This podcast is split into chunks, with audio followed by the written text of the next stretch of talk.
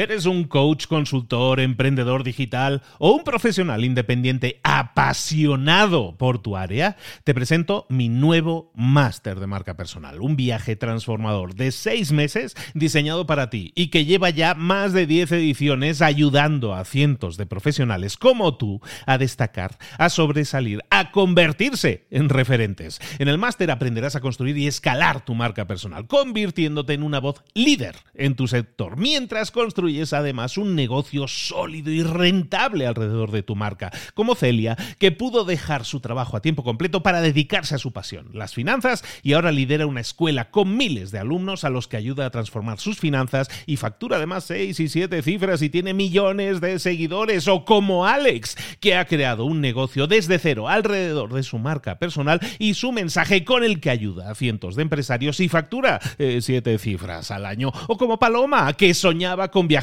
por el mundo y que ahora vive como nómada digital con cientos de miles de seguidores y más de 17.000 alumnos. Gracias al máster, su sueño pasó de ser una idea a una realidad rentable y reconocida.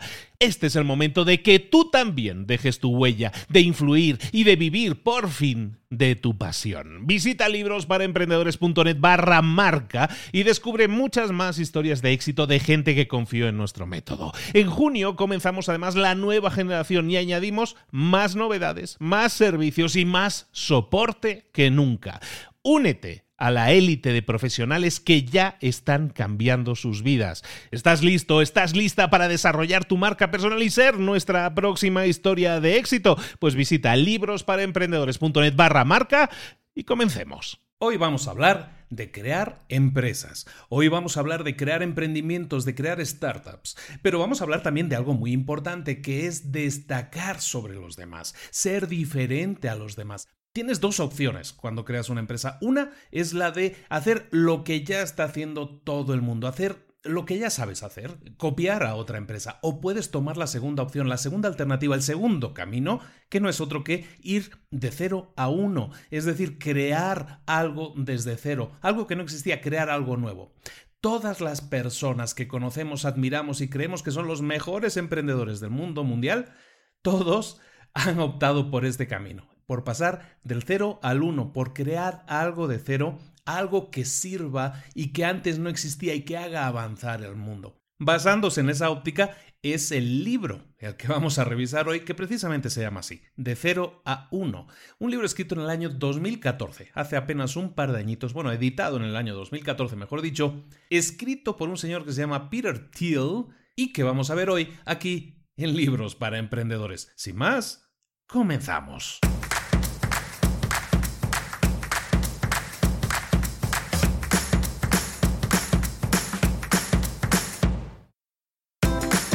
Bienvenidos al podcast Libros para Emprendedores.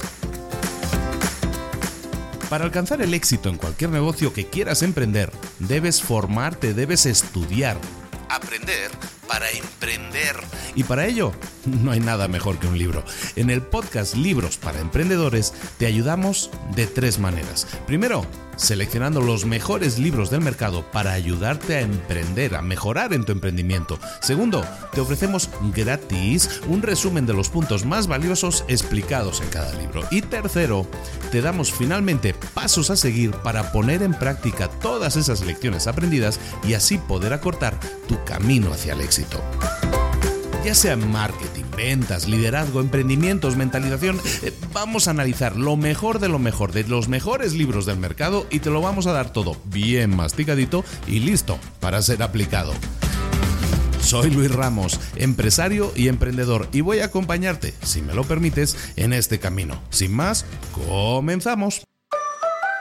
Muy buenas a todos, bienvenidos una semana más a Libros para Emprendedores, el podcast en el que cada semana te traemos un libro, un muy buen libro, el que vamos a revisar y sacarle todo el partido, exprimirlo como si fuera una naranja, un limón y sacarle todo ese zumo, todo ese jugo para que podamos alimentarnos del sacar ideas. Como siempre digo, aunque solo saques una sola idea del libro o una sola idea del resumen que vamos a ver hoy, perfecto, pero ponla en práctica, pasa a la acción, como digo siempre, y vas a ver que si haces eso una vez por semana nada más, o sea, estamos revisando un libro por semana, imagínate que cada semana tuvieras una idea, tomaras una idea del podcast que estamos haciendo.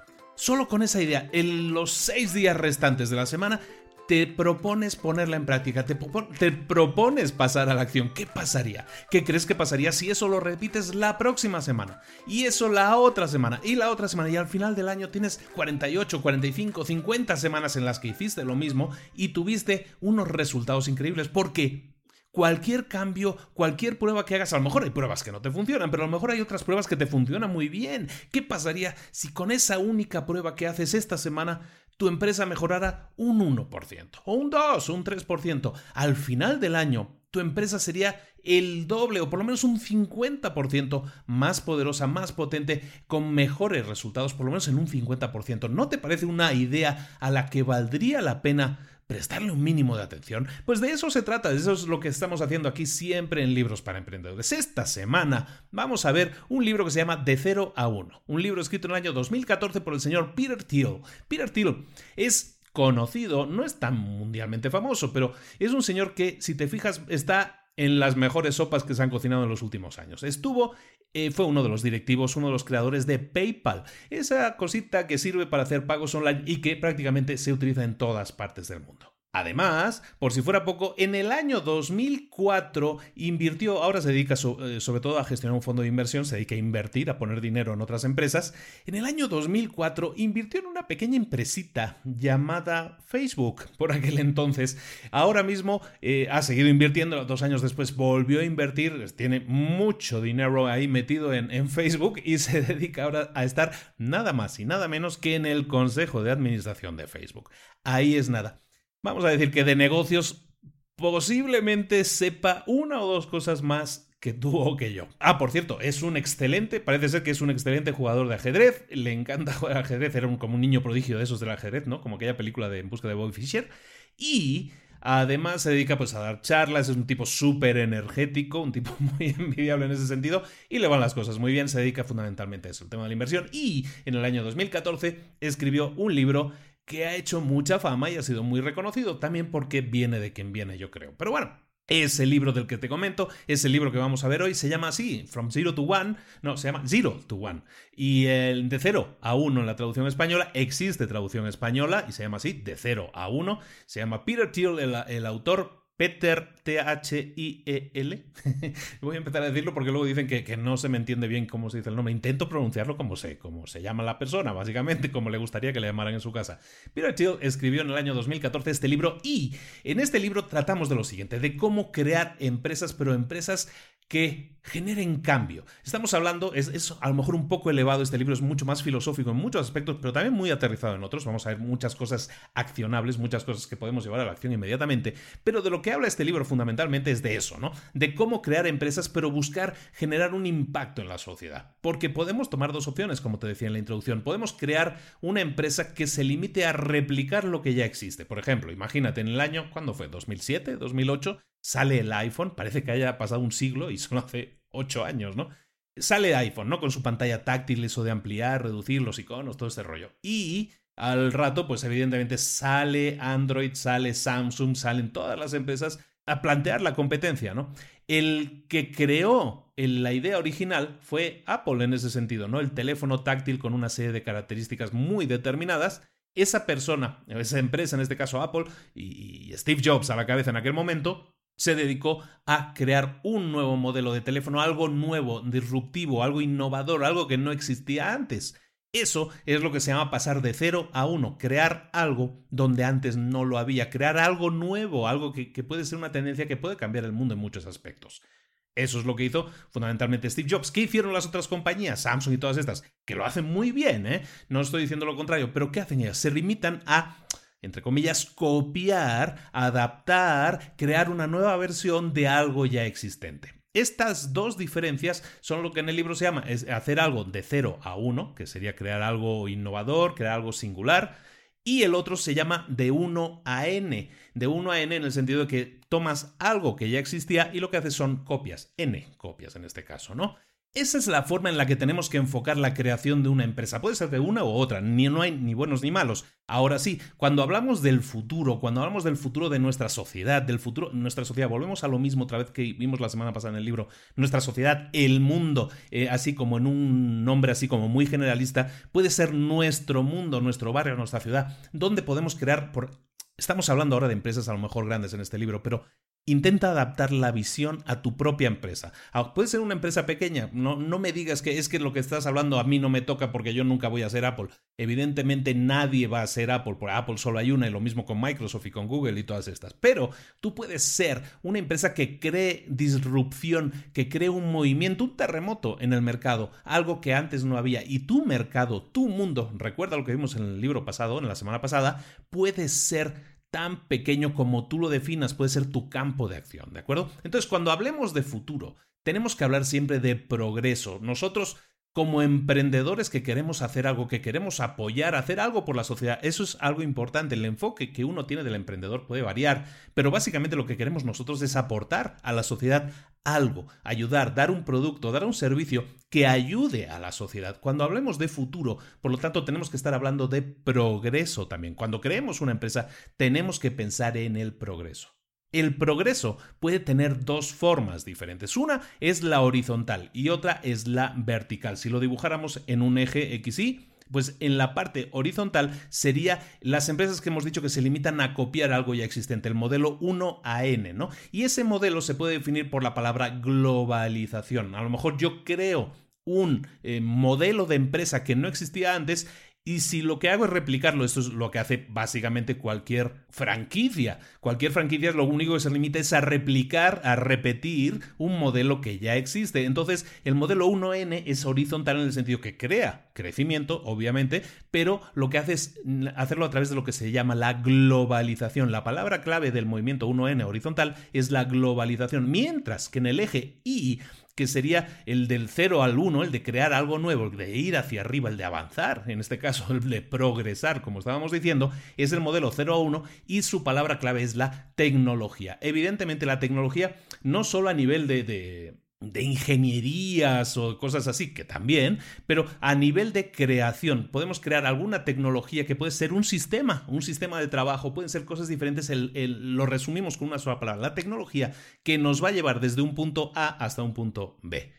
La tecnología de, como tal, como la estamos definiendo, viene normalmente, la creación, la innovación, como lo queramos llamar, viene normalmente de lo que se llaman las startups. Las startups en español no existe una palabra que se asemeje, que sea tan cool para decirlo, pero una startup viene a ser un emprendimiento, sería la forma de traducirlo, una nueva empresa. Las startups se caracterizan por varias cosas. La forma más fácil de definir por qué la innovación viene normalmente de las startups es bastante simple, aunque es un poco negativo para el mundo, para el sistema que nos rodea. ¿Por qué las innovaciones vienen de empresas digamos, nuevas y pequeñas. Porque las grandes organizaciones, las grandes empresas, en esas empresas es bastante más difícil, mucho más complicado, de hecho, por temas de, jerarquías, por temas burocráticos, se tienden a mover más lentos. Son el típico dinosaurio, ¿no? Que se dice que una empresa, cuanto más grande sea, se dice que es un dinosaurio, ¿no? Pues entonces, en una empresa, en una gran empresa, es fundamentalmente, por definición, difícil crear innovación. Ahora sí, siempre van a tener departamentos de I D, pero tienen esa burocracia, esa organización piramidal muchas veces que hace difícil la agilidad para poder crear productos nuevos, para poder innovar. Las startups, los emprendimientos pequeños, en cambio, operan bajo el principio de que tienes que trabajar con otras personas para que conseguir algo. Una startup nunca es un solo emprendedor, ¿eh? por cierto, eso que te quede claro. O sea, para conseguir algo, para innovar en algo, una persona sola no lo va a conseguir. Necesitas un equipo de gente. Eso es una startup, fundamentalmente, un equipo de gente. Y eso es lo que hacen es cada uno aportar en el campo en el que más dominen, pero es, eh, ese equipo tiene que ser lo suficientemente pequeño como para ser manejable y para tener una cierta agilidad que permita cambiar de ruta, cambiar de rumbo, lo necesario para conseguir nuevos cambios. Te refiero en este punto, y lo vamos a, mencionar yo creo más adelante en el resumen, pero lo que estamos hablando aquí fundamentalmente es de Lean Startup. Si te acuerdas, ya hemos hecho un resumen de ese libro. En Lean Startup fundamentalmente lo que queremos es agilidad a la hora de llevar un producto lo más rápido posible al mercado, probar que funciona, recibir el feedback y automáticamente hacer correcciones, hacer nuevas versiones. Esa es la manera de trabajar. Lean, digámoslo así, la manera llamarla, podríamos llamarla en español ágil, aunque no sea la traducción exacta, pero es una manera de trabajar ágil que permite la innovación más rápidamente y permite la evolución de un producto también más rápidamente. El autor, Peter Thiel, como te decía, eh, viene originalmente, su primera empresa en la que tuvo más éxito fue PayPal. PayPal se crea a finales de los años 90 y estuvo en medio de toda la eclosión de las empresas .com y también de toda la explosión y todo el desastre que hubo en el año 2000 con el tema de las .com, de las .com, perdón. De ese resultado de, de crash que hubo de muchas empresas que se hundieron, se pasó a una serie, a definir una serie de dogmas por los cuales las empresas tienen que moverse, por los cuales las empresas tienen que trabajar. Esos cuatro dogmas son los siguientes. Primero, hacer avances incrementales. Lo que estábamos hablando de Lean Startup, ¿no? O sea, de crear una empresa lo antes posible y sacarla al mercado y hacer pruebas y, seguir probando hasta que tengamos una versión mejor y entonces la volvemos a sacar y así vamos innovando en pequeño, ¿no? A pequeños pasitos. Luego, el segundo paso, el segundo dogma que salió después de esa, de esa explosión en la que tantas empresas cayeron, el segundo, el segundo dogma fue precisamente también el de ser lean, el de ser flexible, ¿no? El de ser ágil, ¿no? A la hora de, de crear una empresa, no tienes todo planificado, todo estudiado, sino que creas la primera versión beta, si quieres llamarlo así, lo antes posible, la sacas al mercado, recibes feedback y haces una mejora. El tercer punto, el tercer dogma, es mejorar sobre algo que ya ha creado la competencia. Lo que estoy hablando ahora va a tener todo un sentido porque vas a decir, no, pero estás diciendo cosas que, chocan entre sí, ¿no? Esto es lo que se creó como dogma a la hora de cuando tú tienes que crear una empresa, tienes que seguir estos dogmas, esto desde el año 2000. Como te decía, el tercer dogma es mejorar sobre lo que está haciendo la competencia, no intentar, intentar intentar llegar a un nuevo mercado y eclosionarlo eh, prematuramente, sino eh, llegar a un mercado y empezar en pequeño, no copiar lo que ya existe, hacer mejoras y a partir de ella podrás luego innovar. Y el cuarto dogma es que te enfoques en el producto, no en las ventas. Si tu producto para triunfar lo que requiere es marketing y ventas, entonces es que probablemente tu producto no es lo suficientemente bueno. Esos son los cuatro dogmas que salieron del año 2000. Pero, según el autor Peter Thiel, lo que tenemos que hacer es cambiar eso. Porque en los años 90 sí, las empresas buscaban eso, ser disruptivas, ¿no? Buscaban el cero, eh, de ir del cero al uno. Pero como tantas empresas fracasaron, tuvieron un golpe, crearon, se infló tanto la burbuja hasta que al final explotó, se crearon estos dogmas de vamos a pisar sobre seguro, vamos a ir poquito a poquito y a ver qué pasa. Pero según el autor, y esta es una de las bases del libro, según él, para construir la próxima generación de empresas, para crear la próxima generación de, de, empresas que vayan a liderar el mercado, y tú puedes estar entre ellas, tú, porque recuerda que estamos hablando de empresas a lo mejor grandes como ejemplo, pero esto aplica a tu mundo y tu mundo puede ser tan pequeño como tú quieras. No pienses que esto no te habla a ti. Entonces, para crear la próxima generación de empresas, la siguiente generación de empresas, lo que necesitamos es, según el autor, abandonar esos dogmas que se crearon después del problema del año 2000 que no busques crear empresas como se están creando ahora por el simple hecho de que la experiencia del año 2000 hace que ahora las empresas todas se creen bajo ese esquema, bajo ese dogma. Que busques guiarte por lo que tú sientes, por lo que tú sabes, no tanto por reacciones que pudieran ser equivocadas del pasado de otras personas, no por tu propia experiencia. Básate en tu propia experiencia. Eso es la base de lo que estamos hablando, de hecho, en este libro, ¿no? De ser disruptivos, de crear algo diferente a lo establecido. Lo establecido, las bases, como te digo, de lo que estamos hablando, viene todo establecido hace 16 años, en el año 2000, con todo el crash que hubo de las empresas.com. Y con eso en mente, llegamos por fin a la idea, yo creo que clave del libro. La idea del libro eh, tiene que ver con la competencia y con el monopolio, que son palabras que conocemos, pero vamos a ver qué significa competencia. Competencia significa no hay ganancias para nadie. ¿Por qué? Porque en un mercado competitivo, en un mercado en el que hay competencia, no es posible la diferenciación. Siempre vamos a estar batallando, y es otra manera de ponerlo en la mesa, el mismo tema que ya hemos comentado muchas veces, que lo que tenemos que buscar es la diferenciación. Cuando estamos en un mercado súper competitivo, no hay diferenciación, es mucho más difícil sobrevivir, y eso es algo con lo que nosotros podemos empatizar, es algo con lo que vivimos cada día. Estamos en un mercado súper competitivo y por lo tanto es muy difícil diferenciarnos y es muy difícil sobrevivir. ¿Cuántas empresas no caen cada año? Ya lo hemos comentado en muchos programas, más del 80% de empresas que se crean cada año fracasan en el primer año. ¿Eso por qué? Porque estamos en un mercado competitivo y no son capaces de diferenciarte. ¿Qué tenemos que hacer? Según el autor,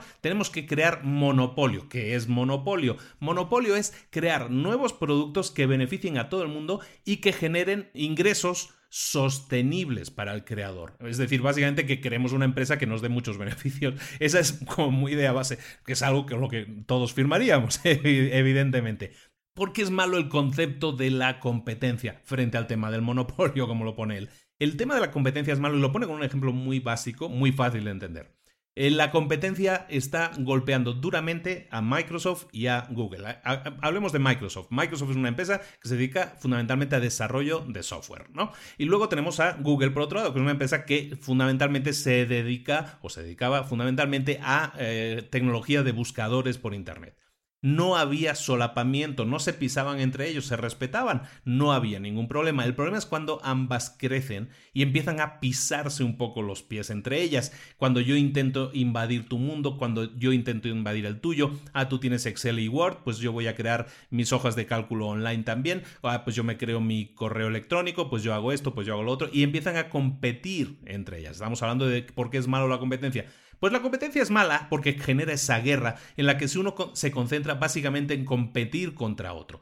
Pero Mientras estos dos se la pasaban compitiendo, llegó una empresa disruptiva que creó cosas nuevas, que se fue por el 0 al 1 y que consiguió algo muy curioso. Esa empresa se llamaba Apple y en el año 2013 tenía una capitalización en el mercado de 500 billones, o sea, 500 mil millones de dólares mientras que Google y Microsoft combinadas, sumadas las dos, apenas llegaban a los 400, apenas, ¿eh? apenas llegaban a los 467 mil millones. Es decir, una Apple había sobrepasado, había adelantado por la izquierda a eh, Microsoft y a Google juntas. Una tenía 500 y las otras dos sumadas 467. Esas dos se dedicaron a competir entre ellas, a pisarse los pies entre ellas, a meterse en el camino la una de la otra, a competir, básicamente, mientras que por el otro lado les adelantó Apple, que creó productos nuevos que no se metían con ninguna de esas dos, no competía contra ellas y consiguió ser líder en el mercado y ser una empresa mucho más grande. Por eso es mala la competencia, en el sentido de que nos hace que nos concentremos en la guerra y nos impide concentrarnos en el crecimiento, en buscar ser el monopolio, ¿no? Ser la empresa monopolística, la empresa líder en el mercado. Y el concepto de monopolio va en ese sentido, más bien de líder, ¿no? La palabra yo no creo que sea la más adecuada. Eh, si recuerdas el libro que vimos la semana pasada en, en The Deep, el, salir del abismo, eh, ahí hablábamos de eso, ¿no? De ser el líder, de ser el mejor del mercado. Eso es lo que aquí en este libro llaman ser el monopolio, ¿no? Básicamente es lo mismo, ser el top, el número uno. ¿Por qué? Y también en este libro lo nombran también, hacen referencia a esas estadísticas que dicen que, por ejemplo, una empresa que es la número uno del mercado, imagínate que gana 100. La siguiente empresa, bueno, normalmente no, las siguientes nueve empresas de ese top de 10 empresas, por ejemplo, sumadas no llegan a la mitad de lo que tiene la otra. Por eso es importante ser el número uno, por eso es importante ser el líder, porque te llevas la mayor parte del pastel, porque te llevas la mayor parte del mercado. Otro tema que destacan en el libro y también me parece de vital importancia que tengas claro es que cuando creas una empresa no te tienes que enfocar en el cortoplacismo, en ver exactamente si voy a tener ingresos ya en el primer mes. Si esa es mi meta, la empresa fundamentalmente funciona porque ya tiene ingresos el primer mes, entonces estás desperdiciando la oportunidad de crear una empresa a largo plazo. Tu foco tiene que estar en el medio largo plazo. Tienes que preguntarte si tu negocio va a estar de aquí a una década, de aquí a 10 años, va a seguir en activo ese negocio. Los números nunca te van a dar esa respuesta, nunca vas a ver, pero tú tienes que pensar, hacer un pensamiento crítico, evaluar las características de tu negocio y ver si ese negocio puede triunfar de aquí a 10 años. Ese es el enfoque que tienes que hacer porque entonces sí vas a tener una empresa que va a crecer, que va a estar ahí en el mercado, tú lo prevés porque sientes que esa empresa cumple con todas las necesidades. ¿Qué necesidades tiene que tener una empresa? Tiene que cubrir una empresa para poder ser una empresa que funcione a largo plazo. Lo primero que tiene que hacer, que tiene que cumplir, es tener a lo que se llama tecnología propietaria, ser propietaria de una tecnología propia, un sistema, no tiene por qué ser, recuerda, la tecnología no es solo máquinas o cosas así, ¿eh? Tecnología me refiero a un sistema propio, algo único que sea propio de esa empresa. Esa es la ventaja sustantiva, la ventaja competitiva que va a tener tu empresa o, esa empresa sobre cualquier otra. Tiene que tener algo que la haga única, una tecnología propietaria. El siguiente punto que tiene que tener claro una empresa que va a triunfar a largo plazo es que tiene que aprovecharse del efecto red, que se llama. El efecto red es aquel que permite que un producto sea cada vez más útil cuanta más gente la utiliza. El ejemplo clarísimo, Facebook. Eh, si todos tus amigos, toda tu familia están en Facebook, no tiene sentido que tú te metas en una red social diferente a Facebook, porque vas a estar tú solo, se te van a ver como el raro, ¿no? Tiene sentido que entres a Facebook si todos los que te rodean están en Facebook, estamos de acuerdo, ¿no? Porque allí vas a poder relacionarte una red social, es para socializar en teoría, pues en Facebook lo vas a hacer porque todos tus amigos, toda tu familia, todo el mundo que conoces está fundamental, o todo el mundo que conociste hace 40 años sigue estando allí. Yo me he encontrado en Facebook con, con niños que estudiaron conmigo de, que no contacté desde hacía décadas y los he encontrado en Facebook. Entonces, ¿por qué estoy en Facebook y no en, en cualquier otra de esas que ya nos hemos olvidado? Pero por, porque todo el mundo está ahí. Entonces esas empresas se aprovechan del efecto red por el cual cuanta más gente lo utiliza, más útil es ese producto. También una empresa que funciona a largo plazo tiene que aprovecharse de las economías de escala. ¿Qué son las economías de escala? Todo esto suena muy elevado, esto suena a empresas que no me tocan a mí, pero si te fijas, estamos hablando, estoy intentando aterrizarlo a cosas muy palpables, ¿no? Una economía de escala, muy simplemente, y esto aunque suena muy macroeconómico, es muy simple de entender, la economía de escala es básicamente que cuanto más crece cuanto más crecen tus ventas, cuanto más se extiende el uso de tu producto, tus costos fijos descienden porque se distribuyen entre todos los productos que tú vendes. Esto es, si yo estoy vendiendo pizzas y yo vendo cuatro pizzas al día, pues mis gastos fijos van a ser el cocinero, el repartidor y los gastos fijos de la luz y todo eso, ¿no? El gas, lo que yo gaste. Pero si yo, si yo construyo, si yo creo o estoy eh, cocinando 40 pizzas, que son 10 veces más, a lo mejor yo no necesito 40 cocineros, sino a lo mejor necesito 3 cocineros para las 40 pizzas. Las economías de escala, es decir, que la escala se eleve en cuanto a la venta de productos, que yo venda 40 en vez de 4, no implica que todos mis costos fijos también vayan a crecer. Muy al contrario, mis costos fijos, eh, los gastos de sueldos, de gastos de luz, electricidad, todo esto, se distribuyen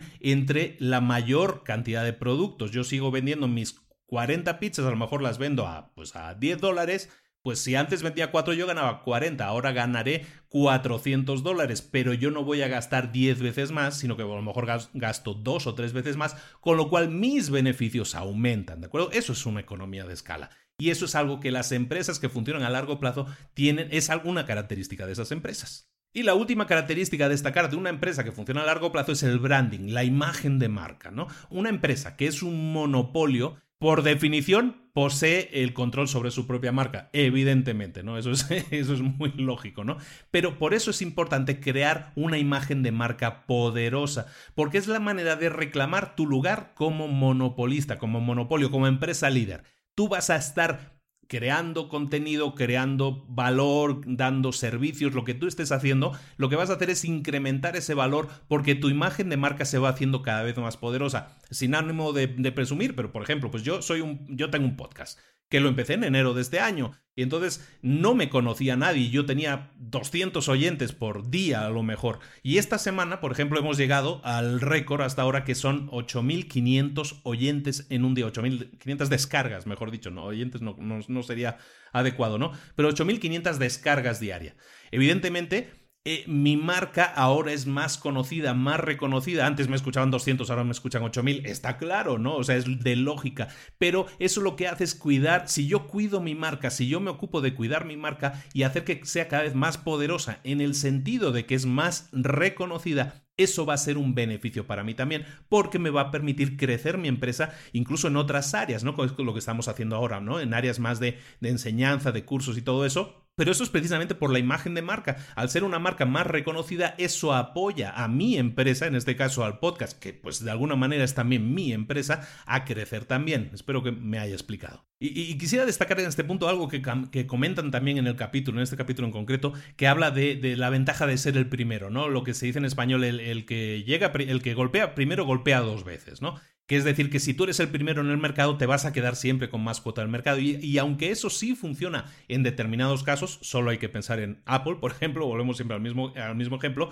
pero es que es así, ¿no? Llegó al mercado de teléfonos con pantallita y pues se ha quedado con una cuota, es de hecho la cuota más grande de mercado todavía, hasta donde yo sé, pero no siempre el, o sea, que no nos dé miedo entrar en un, mercado en el que no somos los primeros. El ser el primero en un mercado, el ser completamente innovador, no tiene que suponer que vas a quedarte para siempre con el mercado. De hecho, en el libro hablan, y es, es una idea muy interesante y que yo comparto mucho, o sea, la leí, tiene mucho sentido para mí. Lo que importa es que seas el último disruptor del mercado, el que seas la última persona que genera cambios en el mercado, entonces te vas a quedar con ese mercado para siempre. Es decir, no por ser el innovador, el que creó primero, de hecho ahora creo que Samsung ya está empezando a pisarle mucho los pies, o no sé si ya es primero, creo que ya es primero, ¿no? Samsung es ya primero del mercado, pues imagínate, si yo como creador de iPhone creé mi teléfono y digo, hombre, yo me voy a quedar con el mercado y se lo quedó muchos años el mercado de teléfonos de pantalla, Ahora llega Samsung y por volumen está vendiendo más. Y Samsung está destinado también seguramente a ser el primero del mercado porque es el último que llegó con una serie de cambios, con una serie de mejoras. Eh, eran mejoras técnicas si quieres, ¿no? Que si la pantalla es mejor, eh, más dura, que si la pantalla no sé qué, que si la cámara es mejor. Pero de eso se trata, ¿no? Si eres el último en llegar al mercado, eso también es importante. ¿A dónde voy? Que no te dé miedo entrar en un mercado competido en el que tú puedes marcar una diferencia. Lo que importa al entrar a un mercado es que tú seas capaz de generar algo diferente, que tú seas capaz de decir yo soy diferente por esto, por esto y por esto. El buscar ser diferente te va a permitir entrar en ese, mercado, ser reconocido y esa es la manera de innovar en ese mercado y de quedarte con el mercado. No te dé miedo entrar por no ser el primero, y la manera de entrar en un mercado. Nunca intentes entrar en un mercado a lo grande, y esto es algo que hemos definido muchas veces, que hemos hablado mucho de ello, y, vale la pena insistir, es que para dominar un mercado no tienes que llegar a intentar quedarte con todo el mercado de golpe, intenta llegar a un pequeño nicho de mercado. Empieza con un nicho más pequeño de mercado y a partir de ahí ves escalando, ves con esas economías de escala a vender cada vez más, cada vez más, hasta quedarte con una pieza del pastel más grande. El ejercicio que debemos realizar siempre a la hora de crear una empresa es investigar. Mira, hay algo muy claro, en el libro lo destacan también. Muchas ideas que hoy para nosotros son normales y, lógicas y que deberían haber estado ahí siempre, en algún momento de la historia fueron ideas desconocidas. Podemos volver al ejemplo que estamos poniendo de, los teléfonos con pantalla táctil, pero podemos irnos mucho más allá. Hubo un momento en que eh, la relación entre los lados de un triángulo no era conocida. En cambio, llegó un señor que se llamaba Pitágoras y sacó su teorema y de repente se convirtió en una convención, en algo establecido que hoy estudiamos en las escuelas como lo más normal del mundo, que es como una ley natural. Pero eso hubo un tiempo en que no era conocido. A esto me refiero cuando digo que tenemos que investigar y ver más allá qué, en qué podemos mejorar, en qué podemos ser diferentes. Hay cosas estamos atacando un poco la idea del todo ya está inventado. Probablemente todo no está inventado todavía. Con el apoyo de la tecnología, con el apoyo de la técnica, podemos ahora avanzar en muchas cosas en la investigación, por un lado, pero también a la hora de crear empresas. ¿En qué nos puede ayudar la tecnología a crear algo nuevo? El ejemplo que se me viene mucho a la mente, Uber, por ejemplo, ¿no? Que, que básicamente utiliza la tecnología, los teléfonos táctiles, que es una idea que apenas lleva mm, ocho años en el mercado, utilizan esa nueva tecnología para entrar en un mercado que estaba establecido, que era el mercado de los taxis, que llevaba siglos de alguna manera funcionando, y de repente entra en ese mercado de una manera disruptiva en el cual eh, el mercado cambia totalmente, está cambiando las reglas del juego. Eso que ahora para muchos incluso es ya normal, porque lleva entre nosotros dos, tres años funcionando más o menos a todo tren, Uber, en este caso me refiero, Hace 3, 4 años nadie conocía lo que era Uber. Lo mismo con Twitter, lo mismo con Facebook, lo mismo con todo el concepto de redes sociales, ¿no? Y luego con todo el mismo concepto de nuevas tecnologías que están apareciendo, ¿no? Lo vamos a ver un poco más adelante. Pero a dónde, a dónde voy, y no me quiero ir por las ramas, es que eh, intentemos investigar y, estemos abiertos a probar cosas nuevas y desconocidas, porque ese terreno que pisamos, que puede ser más fangoso, más difícil de pisar, es el que nos puede llevar a conseguir más cambios, más, más eh, soluciones, más resultados. ¿Qué valor tiene en el mercado ahora mismo una empresa que nadie está creando. Una empresa que puede ser la próxima Apple, la próxima Microsoft, el próximo Google, ¿Qué valor tiene esa empresa hoy en día? No lo sabemos, es un secreto, pero esas empresas, esas ideas de empresa, están ahí, están en el aire y están esperando que a alguien se las ocurra, que alguien las conecte y diga, yo voy a probar eso, es algo que nadie ha hecho. Muchas veces, y, para aterrizarlo mucho más a tu mundo, esto ya no es del libro, esto es mío, eh, cuando tú estás paseando por la calle y ves un problema que no tiene solución, ¿no? Es que mira, ahí esto no hay no existe la máquina, no existe el concepto, no existe la empresa, no existe nadie que esté dando esta solución y es algo que este mundo necesita, ¿no? Puede ser desde una empresa que se dedica a dar algún tipo de servicio que ahora mismo no existe y que tú identificas que sería un bien para la sociedad. Esa empresa en la que tú estás pensando, esa idea que se te ocurrió mientras caminabas por la calle y que a todos se nos han ocurrido cientos de ellas es una empresa que nadie ha puesto en práctica. Es una empresa que nadie ha creado todavía. ¿Qué valor puede tener esa empresa? Si tú la creas, si tú la haces realidad, si tú das solución a un problema que tiene la sociedad, primero estás haciendo avanzar a la sociedad, evidentemente, y segundo, estás creando una empresa que es única, estás creando un 0 a 1, estás una empresa que se va a convertir en un 1. Evidentemente, luego van a venir otras empresas y te van a copiar, que eso no te importa, esas empresas están en otra liga, están en la liga del 1 a n, ¿no? Lo que están haciendo, están en el horizontal, tú estás en el vertical, tú estás creciendo hacia arriba, estás creando un cambio. Eso es lo que buscamos o lo que se busca en este libro es inspirar esos cambios, inspirar el ser emprendedor, ¿no? El emprender, el dar un paso de adelante o como yo siempre digo en mi famosa frase que ya todo el mundo conoce, la decimos juntos, pasar a la acción. ¿Y qué pasa cuando ya tenemos esa idea? Cuando ya sabemos que queremos crear una empresa. Hay una serie de cimientos que hay que tener muy claros y muy firmes. Los cimientos de una empresa son varios y los vamos a ver ahora. Y uno el primero y muy importante es lo que se llama el matrimonio fundacional. Fundacional se refiere al momento en que creas una empresa. Cuando empiezas algo, la decisión más importante, la decisión más crucial es con quién empiezas esa empresa. Lo mismo con matrimonio, es bastante importante saber con quién te casas. Por eso por eso vas de novio, ¿no? O sea, para conocer a tu pareja. Pues lo mismo con una empresa. Una empresa, a todos los niveles, los socios que fundan una empresa, a todos los niveles son como un matrimonio y todos sabemos lo feo que se puede poner un divorcio. Los fundadores de una empresa tienen que tener una historia previa, tienen que haber sido, entre comillas, novios antes para saber que se van a llevar bien. Si no se van a llevar bien o no se conocen, si es un matrimonio de conveniencia, presumiblemente no va a salir muy bien. Por lo menos estadísticamente seguro no va a salir muy bien. Eh, luego al final a lo mejor sí, ¿no? Uno de cada diez matrimonios de conveniencia a lo mejor sale muy bien. Pero en una empresa en, los que en la que todos tienen voz, ahí sí puede salir mal. Entonces es importante que parte de los cimientos de la empresa sea que el matrimonio fundacional, el que funda la empresa, ese matrimonio, esa relación de pareja o trío, lo que sea, la cantidad de socios iniciales, se lleven bien, se conozcan de antes y sepan cómo funciona cada uno. Este te lo relaciono también, vale mucho la pena que escuches el podcast El libro negro del emprendedor, donde también había un capítulo dedicado exclusivamente al tema de los socios y básicamente con el mismo enfoque. La segunda parte, el segundo punto de los cimientos que es importante que estén claramente definidos, son tres palabras que hay que diferenciar claramente. Y el hecho que hay que tener claro en la cimentación de la empresa es precisamente ese, la diferenciación de estos tres conceptos. ¿De quién es la propiedad de la empresa? La propiedad de la empresa es quién tiene las acciones de la empresa. La propiedad es el primer concepto. El segundo es la posesión. La posesión es quién dirige la empresa. Si tú vas a contactar con una empresa, con Apple, por ejemplo,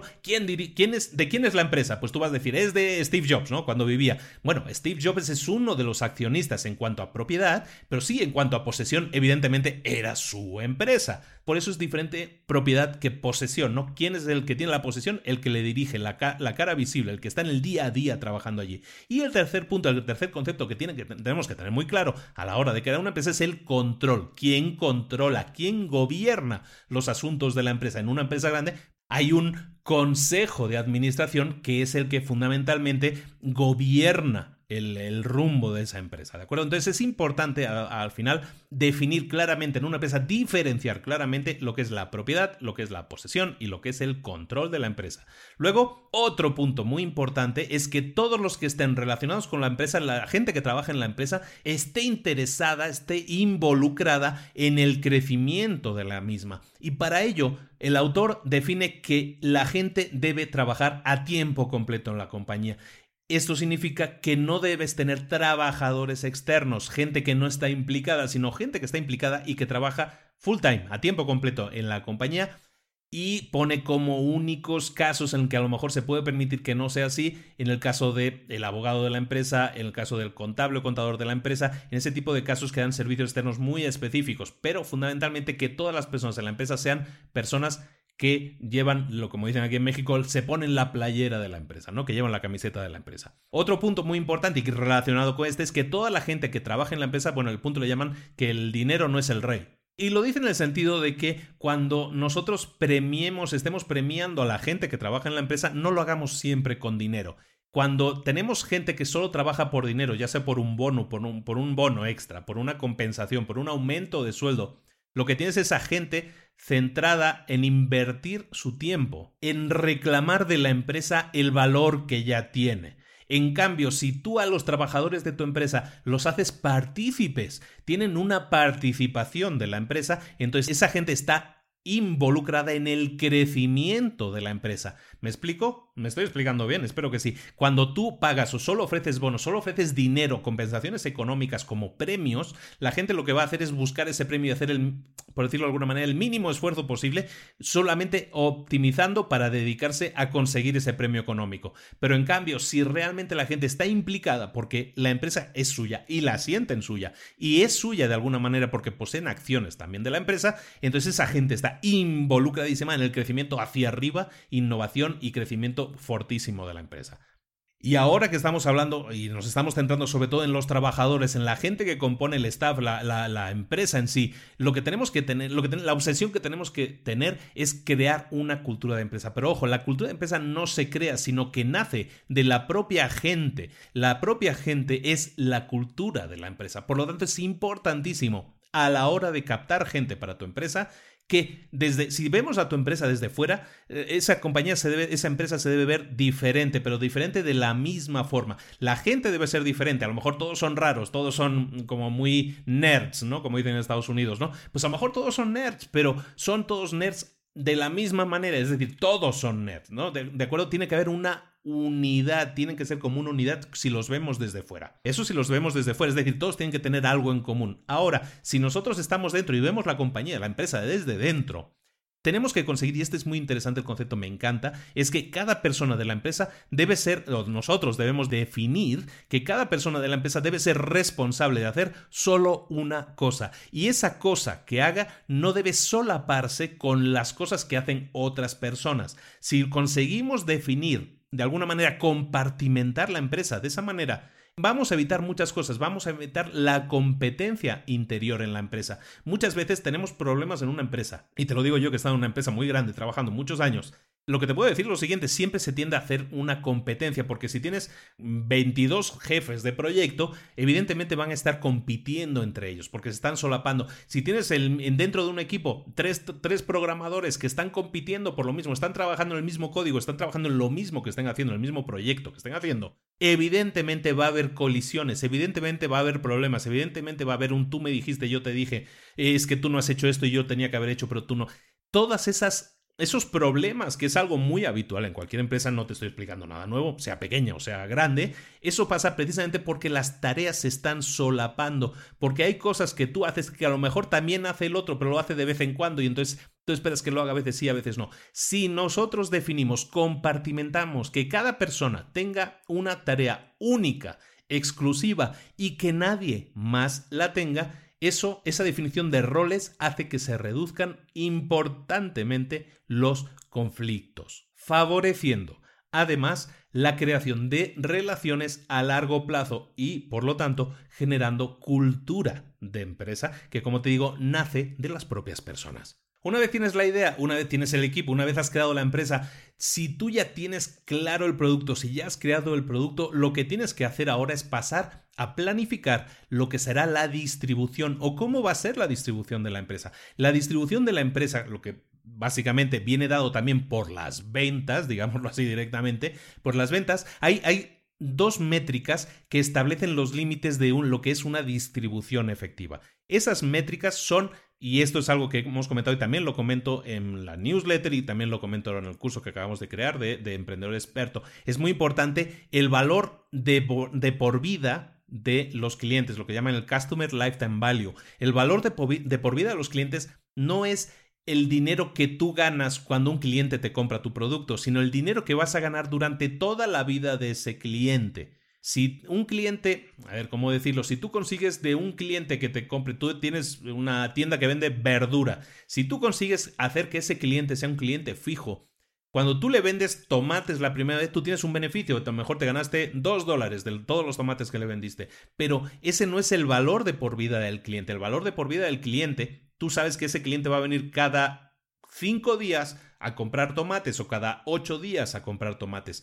Si eso lo hace eh, pues durante todo el año menos en las vacaciones, pues tú sabes que esa persona va a venir a comprar unas 35 veces al año. Entonces, si de cada vez que viene ese cliente, que son 35 veces al año, tú estás ganándote de media dos dólares, pues resulta que ese, el valor que para ti tiene un cliente, el conservar un cliente de ese perfil, resulta que no son 2 dólares, sino que son 70 dólares, ¿no? Porque si viene 35 veces y de las 35 veces ganas 2 dólares, ese cliente para ti en un año significa 70. Luego, si empiezas a pensar cuánto tiempo más va a estar ese cliente, pues bueno, pues ya puedes hablar de cosas más genéricas, pero como la rotación de vida, a lo mejor esa persona va a estar viviendo 15 años en su casa y luego se va a trasladar o 20 años o 25 años. Si sabes que va a venir te va 35 veces al año y va a estar 20 años viviendo en el barrio, pues resulta que esa persona va a venir 700 veces a, tu tienda. 700 veces y cada vez estás ganándole 2 dólares o 2 euros o lo que tú sea que le ganes a ese cliente. Resulta que entonces puedes hacer un cálculo y decir, bueno, pues esa persona, el valor de por vida de ese cliente que me compra tomates, para mí son 700, o son, como hemos dicho, 700 visitas, son 1.400 dólares o 1500, ¿no? Por el tema, a lo mejor cada vez le voy ganando un poco más o un poco menos. Pero bueno, digamos, si nos mantenemos en los números, ese cliente que viene a comprarme, si yo consigo que me compre a mí de por vida los tomates, ese cliente para mí va a significar 1400 dólares. Entonces, si empiezas a ver a los clientes de esta forma, las cosas cambian totalmente. Cuando tú empiezas a ver a un cliente como no el cliente que te ha generado 2 euros de ganancia, sino el cliente que te puede generar 1.400 euros de ganancia, estamos hablando de un esquema totalmente diferente. Por eso, si lo analizas de esa manera, puedes decir, bueno, ¿yo cuánto puedo invertir en captar clientes? Y entonces, en vez de decir, bueno, como yo por cliente le gano 2 dólares o 2 euros, pues entonces voy a invertir en publicidad 2 dólares. Y por cada 2 dólares que yo invierta, tengo que ganarme un cliente. Bueno, esa es una manera de verlo, pero si lo miras con lo que es el, valor de por vida del cliente, tú sabes que te puedes gastar mucho más en conseguir un cliente bueno, un cliente de por vida. ¿De acuerdo? Entonces es algo que hay que mucho más detallar, ¿no? Estoy haciéndolo así como mucho, mucho más, mucho, muy rápido, ¿no? Pero el, el valor de por vida del cliente son esos 1400 que te ponía en el ejemplo. ¿Cuál es el valor de adquisición? De un cliente. Es decir, cuánto dinero vas a invertir para atraer a un nuevo cliente. ¿Cuánto dinero invertir en eso que nos estamos refiriendo? ¿Cuánto dinero voy a invertir en marketing para atraer a un nuevo cliente? Ese es el valor de adquisición, del costo de adquisición de un cliente.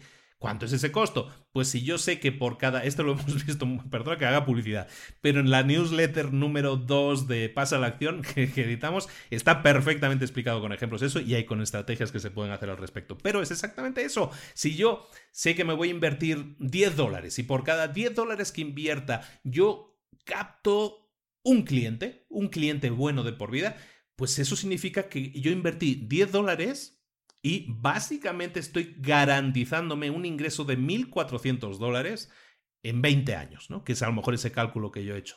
Entonces es importante que a la hora de invertir en marketing y en publicidad no nos limitemos a pensar conservadoramente, ¿no? Por decirlo así, en la forma de invertir. Si yo sé que puedo invertir 100 dólares y aunque invierta 100 dólares, aunque me parezca muchísimo, 100 dólares para poder captar un cliente, si yo pienso que ese cliente me va a generar a lo largo de la vida 1400, entonces eso es una buena inversión. Si yo pongo 100 y recibo 1400, es una inversión de, narices, vamos.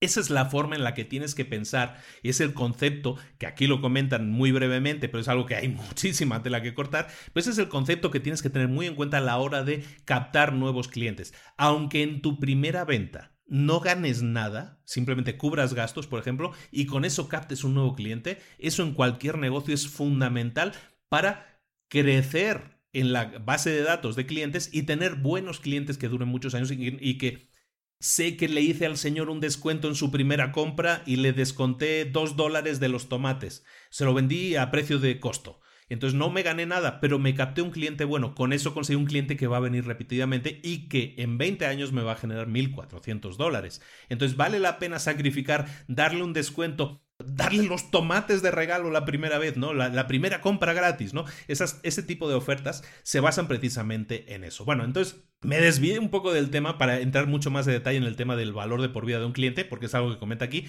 pero hablamos, estamos hablando de la distribución de la empresa, ¿no? La distribución de la empresa viene dada por esas dos métricas precisamente, ¿no? Tienes que tener claro cuál es el valor de por vida del cliente y cuál es el costo de adquisición, cuánto te cuesta captar uno de esos clientes. Dependiendo de esos números, es decir, mientras tu valor de por vida del cliente sea superior al costo de adquirirlo, estás bien, tus números están bien. Aún así, cuando hablemos de distribución, dependiendo del perfil de la empresa y sobre todo dependiendo del valor del producto que estemos vendiendo, cambia el modo de distribución y cambia también la inversión que tenemos que hacer para adquirir un cliente hay varias categorías. Lo que llama él las ventas complejas vienen siendo esas ventas que cuestan más de, más de 7 dígitos, ¿no? Unas ventas de un millón, de 5 millones, de 10 millones, ¿no? Son las grandes ventas que a lo mejor una empresa hace solo una o dos veces al año, o a lo mejor una cada dos años. Pero esas ventas complejas requieren mucha inversión y a lo mejor lo que necesitan es inversión incluso de tiempo del director, del director general o del socio, del dueño de la empresa, invertir tiempo y dinero para que esa venta se realice. Pero claro, cuando consigues ese macro contrato, ¿no? Que puede ser de tu empresa con con un, pues normalmente es un proveedor de gobierno, que son los que manejan unos contratos más grandes, o una gran distribuidora internacional, si consigues un contrato de esos, bueno, pues tienes trabajo garantizado, ingresos garantizados durante años. Por eso es lo que hablábamos, ¿no? El costo de adquisición puede ser grande, a lo mejor tardas un año o dos años en conseguir el contrato, pero cuando consigues el contrato vale mucho la pena porque el resultado, el valor que te genera ese cliente es superior al costo de adquirirlo. ¿De acuerdo? Siempre tenemos que tener esas dos variables en cuenta. Entonces, en ese caso, la inversión de tiempo del vendedor es muy grande. ¿Por qué? Porque tienes a un vendedor dedicado a su cuenta, a darle seguimiento a esa cuenta 24 horas al día, 7 días a la semana, ¿no? Pero cuando las, el precio de lo que tú estás vendiendo es más bajo, por ejemplo, cuando son lo que llaman, lo que llaman en el libro ventas personales, que son de 10 mil a 100 mil dólares, que puede ser, no sé, pues una casa, un coche de lujo, ese tipo de cosas, normalmente ya un vendedor no tiene que estar a tiempo completo dedicándose a perseguir eso. Las ventas son más periódicas, no es una cada dos años. El director de la empresa no tiene que intervenir en ese tipo de ventas. El reto ahí es establecer un equipo de ventas que sea capaz de dar salida, de dar un porcentaje de cierres lo suficientemente alto, ¿no? En cada tipo de ventas, si es una venta compleja, la, complejidad, esa es una, si es el tipo de ventas personales, dependiendo de la cantidad de monto de dinero, es otra, ¿no? En este caso es montar un equipo de ventas que sea funcional y que dé los resultados que tú estás buscando. Luego, cuando pasamos de este rango de ventas de gran ticket, ¿no? De, de precios altos, luego hay lo que se llama un espacio de estancamiento en la distribución que tiene un problema, que es que el ticket, el valor de ticket, el valor de venta del producto que estamos vendiendo normalmente está en el rango de los mil dólares, así lo están definiendo en el libro, cuando es en el rango de los mil dólares, el esfuerzo de ventas no está tan equilibrado con la ganancia, con el beneficio. Por eso se dice que hay un estancamiento, porque es, es difícil hacer un esquema de distribución para ese tipo de productos, porque ni son tan caros ni son tan baratos. En cambio, cuando ya llegamos a productos, podríamos llamar los típicos de supermercado, por decirlo de alguna manera,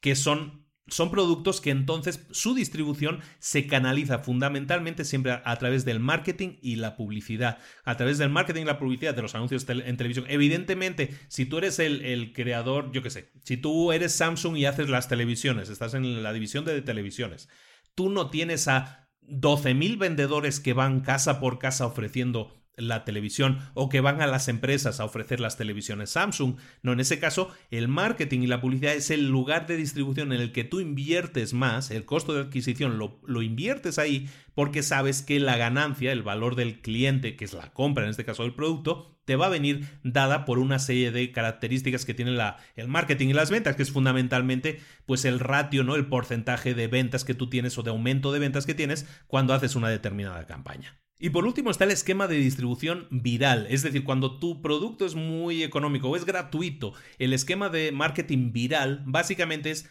el que es gratuito, el que haces algo que le engancha a la gente. Por ejemplo, en el caso de Facebook, cuando inició Facebook, no sé si mucha gente se acuerda, era por invitación, porque era un tema privado en los dos primeros años. Yo recuerdo cuando me hablaron de Facebook, yo intenté entrar y no podía, ¿no? Y justo a los pocos meses ya abrieron y ya todo el mundo podía entrar, pero tenías que entrar por invitación, o, dos, o en el 2004, o en el 2005, solo podían entrar las universidades de la Ivy League, ¿no? Las principales universidades del país, de Estados Unidos. Pero, por ejemplo, es, eso provocó un marketing viral, ¿no? Gratuitamente la gente empezó a hablar de eso oye, está prohibido, solo pueden entrar los universitarios. yo quiero entrar, yo quiero ver qué se hace, qué se cuece ahí, ¿no? De la misma manera, por ejemplo, Hotmail. Cuando empezó Hotmail, yo recuerdo que, bueno, y lo ha seguido haciendo, creo que ya no lo hace, no estoy muy seguro, pero al final siempre te añadía un pie en los mensajes en el que te decía, en el que te decía, pues este mensaje ha sido enviado con Hotmail, ¿no? Date de alta en Hotmail, es gratis, ¿no? No recuerdo el mensaje, ¿no? Pero básicamente Tú eras un usuario de Hotmail, tú no pagabas nada, tenías tu cuenta de Hotmail, pero cada mensaje que tú enviabas traía su promoción, ¿no? Traía su anuncio viral gratuito. Entonces, cada vez que alguien enviaba un correo, se estaba enviando también una publicidad de la plataforma Hotmail. Eso es lo que le permitió crecer viralmente y muy rápido, ¿no? Entonces el crecimiento la distribución viral es algo que nosotros también podemos planificar y definir. Si no tenemos recursos económicos para invertir en anuncios en televisión, podemos buscar crear campañas virales o estrategias virales, como en este caso la del ejemplo de Hotmail que te estoy poniendo. En definitiva, puede haber distribuciones diferentes, puede haber rangos de inversión diferente, pero en definitiva lo que tienes que apuntar es a que tu costo de adquirir clientes sea siempre más bajo del beneficio que te van a dar los clientes, que es lo que estábamos viendo al principio. La tecnología evidentemente nos está invadiendo y va a haber muchos cambios. Lo estaba yo publicando hace unas semanas, yo creo que en el post del grupo, pero, y es algo a lo que le estoy dando yo mucho seguimiento, es algo que me interesa profundamente. Hay un señor, ya saliendo un momento del libro, que te aconsejo mucho que sigas, se llama Peter Diamandis.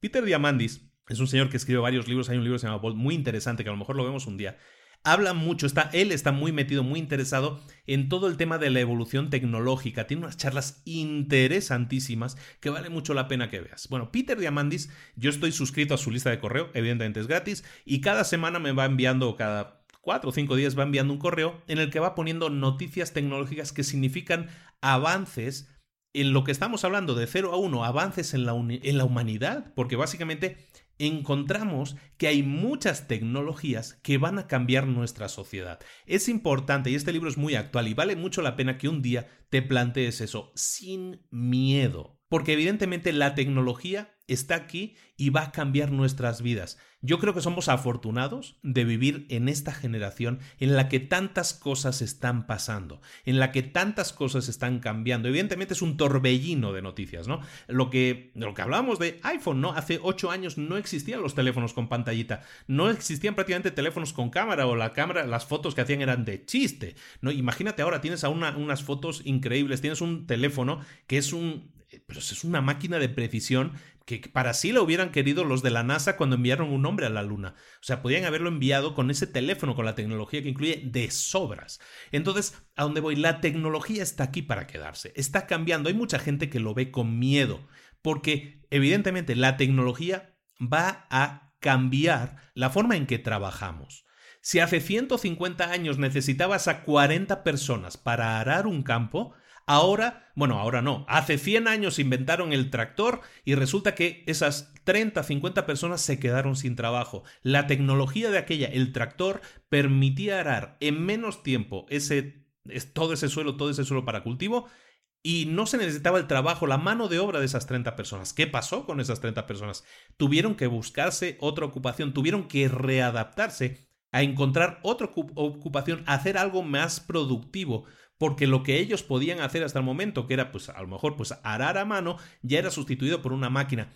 Es evolución. Ha habido siempre lo queramos reconocer o no. Ahora lo que pasa es que es más rápida, pero siempre ha habido esa evolución. Entonces, que sepas que vienen tecnologías que van a sustituir cosas que ahora hacemos manualmente. Estamos viendo estos días bueno, este, este, podcast está grabado en, en, septiembre de 2016 y en estos días las noticias que, que, yo veo son de, de, drones que están programando, de coches que se conducen solos, que no necesitan conductor. Estoy viendo noticias de Uber que está poniendo en práctica un programa piloto en una ciudad de Estados Unidos en el que los coches se conducen solos. Tú llegas con tu teléfono, convocas a un Uber, llega el Uber, te subes, no hay nadie manejándolo y ese coche va aprendiendo, está conectado con una red que además va informando y va aprendiendo cómo manejar, eh, va, va, aprendiendo cómo evitar problemas, colisiones, problemas que pueda haber, pero sobre todo va alimentando una red que va informando a todos los demás de que en esta calle, en este momento hay un problema de tráfico.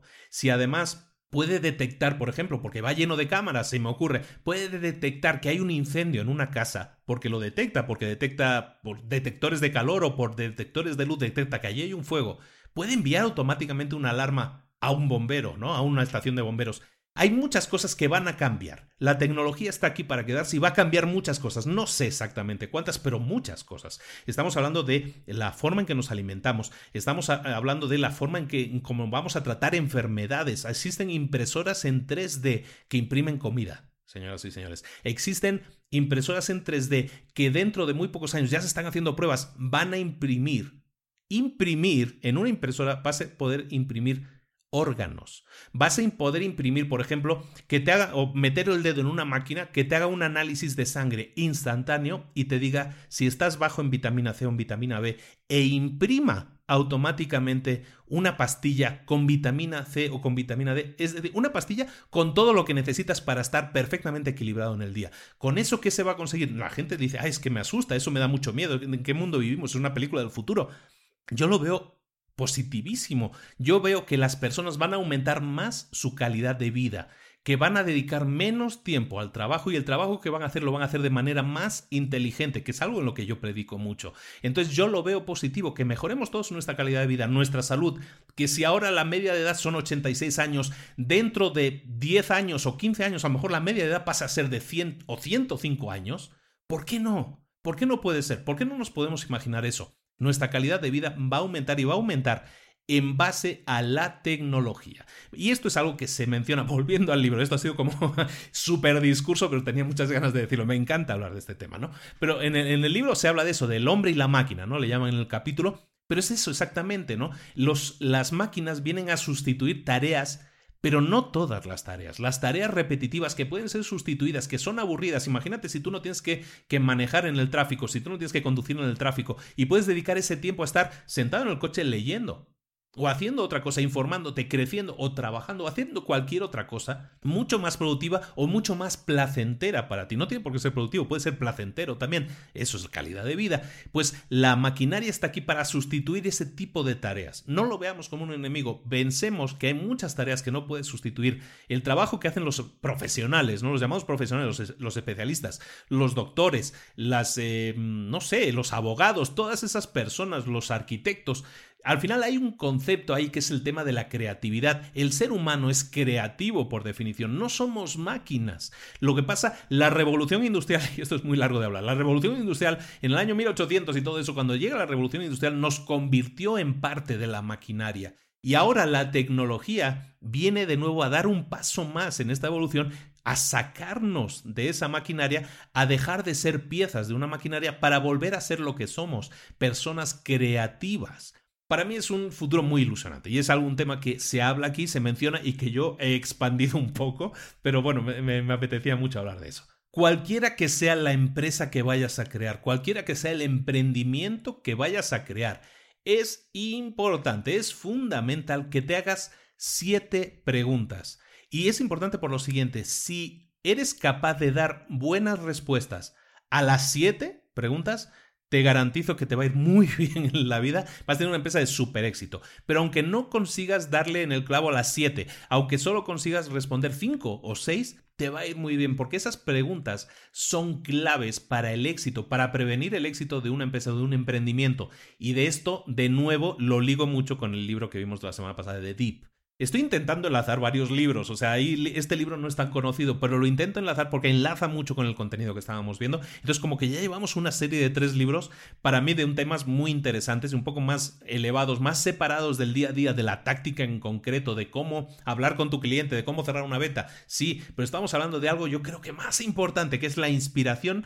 de cómo crear la mejor empresa posible. Las siete preguntas que tiene que contestar una empresa para ser una empresa de futuro de largo plazo, una es la pregunta de la ingeniería. ¿Puede tu empresa crear una tecnología que realmente rompa los paradigmas en vez de ser una empresa que cree ganancias o mejoras incrementales?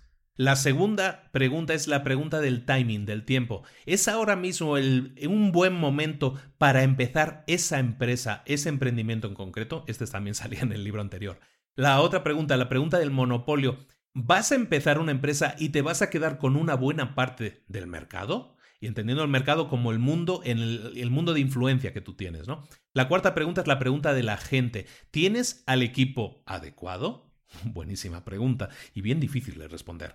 La siguiente pregunta, la quinta, la, la, pregunta de la distribución. Estamos viendo, estamos tocando todos los temas que hemos visto antes. La pregunta de la distribución es, ¿tienes una forma no solo de crear, sino también de entregar, de llevar tu producto al cliente final? La siguiente pregunta, la pregunta de la durabilidad. ¿Tu posición de mercado será defendible de aquí a 10 o a 20 años? Es decir, ¿tu posición en el mercado seguirá, siendo la misma, seguirá siendo válida de aquí a 10 o 20 años? Esa es la pregunta de la durabilidad. Y la última pregunta, la pregunta secreta, la pregunta número 7. ¿Has identificado una oportunidad única que ninguna otra persona, que ningún otro emprendedor haya visto antes? Es decir, ¿estás creando una empresa de 0 a 1? Nadie puede prevenir, nadie puede prever el futuro de aquí a 20, a 30 años, y menos cómo están sucediendo las cosas a la velocidad a la que están sucediendo las cosas. Nadie es capaz de ver el futuro cercano, el futuro a medio plazo, menos a 20 o a 30 años. Pero hay una serie de patrones, en el libro se identifican una serie de patrones, los hace a través de un filósofo que se llama Bostrom, una serie de patrones que son los posibles patrones que nos vamos a encontrar en nuestro futuro. Uno es el del colapso recurrente, es decir, el del atípico de las olas, de subidas y bajadas, subidas y bajadas. Siempre se ha vivido en toda la historia de la humanidad en, subidas y bajadas. Hemos estado muy arriba en prosperidad o hemos estado muy abajo en la ruina, muchas veces por enfermedades históricamente. Pero es ahora, es en esta época precisamente cuando la gente está empezando a pensar que ese patrón ya no se va a repetir nunca más que estamos lo suficientemente, estamos buscando la estabilidad de tal manera que el patrón de que ahora estamos en, las vacas gordas, que llegue una época de vacas flacas, están diciendo que eso probablemente no pase porque ya el, el nivel, la calidad de vida, estamos hablando siempre evidentemente del mundo occidental, está mucho más estabilizado y entonces no seguiríamos ya ese patrón. Otro patrón es el del estancamiento, el de que estamos llegando a un punto en el que se va a estabilizar, una especie de meseta en la que nos vamos a quedar estabilizados. Estamos ahora en subida, en subida, subida, subida, pero vamos a llegar a un punto de equilibrio y ahí nos vamos a quedar. Y que lo único que vamos a estar buscando, y no es una mala idea, es equilibrar las zonas pobres del planeta con las zonas que ya están, que ya han llegado a esa meseta y conseguir que todos lleguen a ese estado de bienestar en el que ahora solo estamos disfrutando unos pocos. Evidentemente también hay otro patrón mucho más catastrofista que, también puede ser, ¿no? Porque el poder de las armas es cada vez mayor, el poder de las máquinas armamentísticas es mucho mayor cada vez, y pues evidentemente hay otro patrón que es el de la, el de la extinción, el de la aniquilación total, que estemos llegando a un punto, punto, punto altísimo y que pase, bueno, pues ahora sí como Terminator, ¿no? la extinción de la raza humana por parte de las máquinas o por parte, yo no creo que sea por parte de las máquinas, si nos extinguimos, seguramente va a ser por nosotros, va a ser culpa nuestra. Somos, la, somos autodestructivos por naturaleza, entonces si alguna vez nos extinguimos va a ser por culpa de nuestra. Y hay un cuarto patrón, y ese cuarto patrón es el que apoya el, el autor del libro y es el que yo también creo que va a pasar, que es el del despegue que es precisamente de las cuatro posibilidades, es la más ilusionante, por lo menos para mí tiene que ver con lo que estaba diciendo yo antes, y es que estamos a punto de despegar. Lo que estamos haciendo ahora, donde estamos ahora es apenas en la pista de despegue. Estamos todavía alcanzando velocidad de crucero para despegar, pero el despegue Imagínate un avión cuando despega, cuando despega automáticamente el morro se pone a apuntar hacia arriba y agarra una velocidad de crucero altísima y sube, sube, sube mucho más rápido de lo que subía antes. ¿Estamos en esa fase de despegue? No lo sabemos, como decimos, nadie puede definir lo que viene en el futuro, eso es de aquí a 10, 20, 30 años. Pero yo, por lo que te he comentado antes, yo creo que hacia ahí vamos. Nuestra responsabilidad como emprendedores, como personas que quieren crear algo, que quieren contribuir a la sociedad, como hemos estado diciendo al principio. Nuestra labor es encontrar formas singulares, porque lo que se llama en el despegue se llama la singularidad, ¿no? El llegar a, un punto en el que la tecnología es tan avanzada que ni siquiera podemos imaginárnosla, eso lo llaman la singularidad. Lo que nosotros tenemos que hacer como emprendedores, como creadores de empresas, de movimientos que mejoren la sociedad, es nuestra responsabilidad también de alguna manera participar en la sociedad y conseguir crear nuevas formas singulares, únicas, de hacer que nuestro futuro no sea solo diferente, sino que sea mejor, no solo copiar lo que estábamos diciendo al principio, no hacer un 1 a n, no solo copiar lo que ya existe mejorándolo, sino hacer algo diferente, ir de cero a uno. Es nuestra responsabilidad buscar eso. Pero para crear singularidad, nosotros también debemos ser singulares, debemos pensar por nosotros mismos, confiar plenamente en lo que pensamos y no intentar copiar los pensamientos que ya nos han dado, los pensamientos predefinidos o repetir los esquemas que ya han funcionado hasta el momento. Estamos en un punto clave de la evolución del ser humano. Esto ya es como muy elevado, ¿no? Estamos hablando de negocios o de qué estamos hablando. Pero es exactamente eso lo que quería hablar hoy. Y es que estamos en un punto en el que estamos a punto de despegar. Hay que subirse al avión, hay que aprender a pilotar aviones, hay que ser capaces de crear algo nuevo, diferente, ilusionante, que sirva para aportar a este mundo un granito de arena que lo haga ser un poquito mejor. Esa debe ser finalmente nuestra ilusión en la vida, dejar el mundo mejor que estaba cuando nos lo encontramos. ¿Qué te parece? me he quedado súper a gusto, me he quedado súper a gusto. He hablado a gusto de lo que yo quería hablar. Perfecto. Es un libro muy interesante, te da mucho que pensar. A mí me da hace mucho pensar este libro. Y como te digo, esta serie de tres libros espero que te hayan gustado mucho. Seguramente la próxima semana vamos a ir a algo un poco más aterrizado. Aunque tengo por ahí varias ideas. Ahí, ahí vemos, ahí vemos qué hacemos para la próxima semana. Pero Espero que te haya gustado mucho, como siempre, lo he hecho con mucho cariño, con mucha ilusión, he intentado aportar, ahora sí, muchas ópticas, he intentado enriquecer, si es posible, no me quiero poner ninguna medalla, pero intento hacerlo lo mejor posible para que te llegue la información, las ideas, de la manera más masticadita posible para que puedas sacar de eso ideas, o en este caso a lo mejor no ideas concretas, pero sí inspiración. En el libro hay algunas cosas muy interesantes, sobre todo en el manejo de personal y todo eso, que vale la pena también que repases y, espero, espero, como te digo, que te haya gustado mucho la próxima semana. Nos vemos de nuevo en Libros para Emprendedores con otro nuevo libro que espero te guste tanto o más que los últimos que hemos estado viendo últimamente, que han sido un éxito y por eso eh, presumo mucho de que estamos ya en los 8500 eh, descargas diarias Ojalá podamos llegar dentro de este año a las 10.000 descargas. Es una super meta en un año solo. Llegar a las 10.000 descargas con un programa semanal es complicado. Espero hacerlo, espero llegarlo y para eso necesito tu ayuda. Necesito ahora sí esta es nuestra misión, este es nuestro reto para emprendedores de este mes. No es cierto, eh, eso, es otra cosa que hacemos por internet en nuestro grupo privado, los retos. Pero lo que te pido ahora es que te estoy pidiendo ahora mucho y, sé que es mucho lo que te estoy pidiendo, pero espero que me hagas el favor de dejar comentarios, de dejar me gustas en YouTube, en iVoox, en iTunes, comentarios de 5 estrellitas o las estrellitas que tú consideres en iTunes. Eso nos ayuda a posicionarnos mejor todavía. Estamos súper arriba en 9 países, pero, pero me gustaría estar más arriba para que más gente sepa, conozca y nos escuche y, se una a este movimiento que es Libros para Emprendedores en nuestra página de Facebook. Estamos ya en esta semana, yo creo que llegamos a los probablemente a los 20.000 seguidores. En el grupo privado de retos estamos ya cerca de los 1500, 1300 y largos. En definitiva, estamos súper bien, pero podemos estar mucho mejor el movimiento que tenemos que crear es mucho, mucho más grande, porque lo que estamos haciendo aquí es, ya te digo, hablar de cómo crear un futuro mejor, de cómo crear un mundo mejor, de crear empresas que ayuden a cambiar, a mejorar, a ayudar a la gente. Eso es el objetivo de una buena empresa. Eso es lo que te pido, que nos ayudes a que entre todos lo consigamos y vamos a hacerlo a través de un grupo en el que todos estemos unidos con unas ideas similares. Si es así, te agradezco mucho que me votes, paro ya con el rollo, te agradezco mucho de nuevo que hayas seguido escuchando, a los que nos llevan escuchando desde el principio, muchas gracias, a los que nos están escuchando en YouTube, que son miles también, muchísimas gracias, un saludo a todos ellos, nos vemos la próxima semana con un nuevo libro para emprendedores, hasta luego.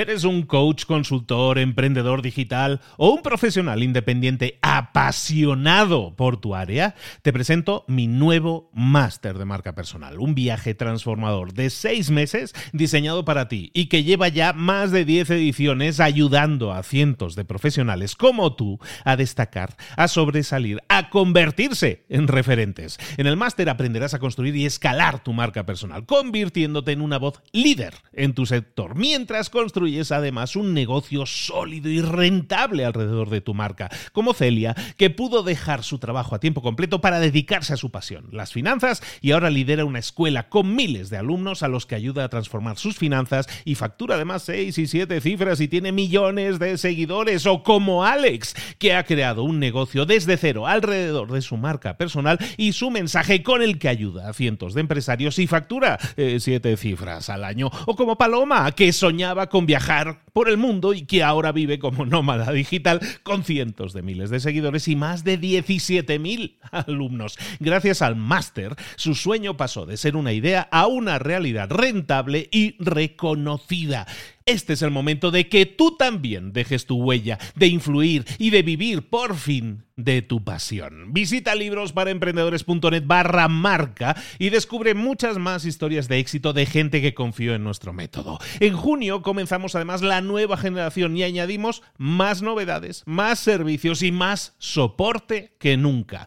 Únete a la élite de profesionales que ya están cambiando sus vidas. ¿Estás listo? ¿Estás lista para desarrollar tu marca personal y ser nuestra próxima historia de éxito? Pues visita librosparaemprendedores.net barra marca y comencemos.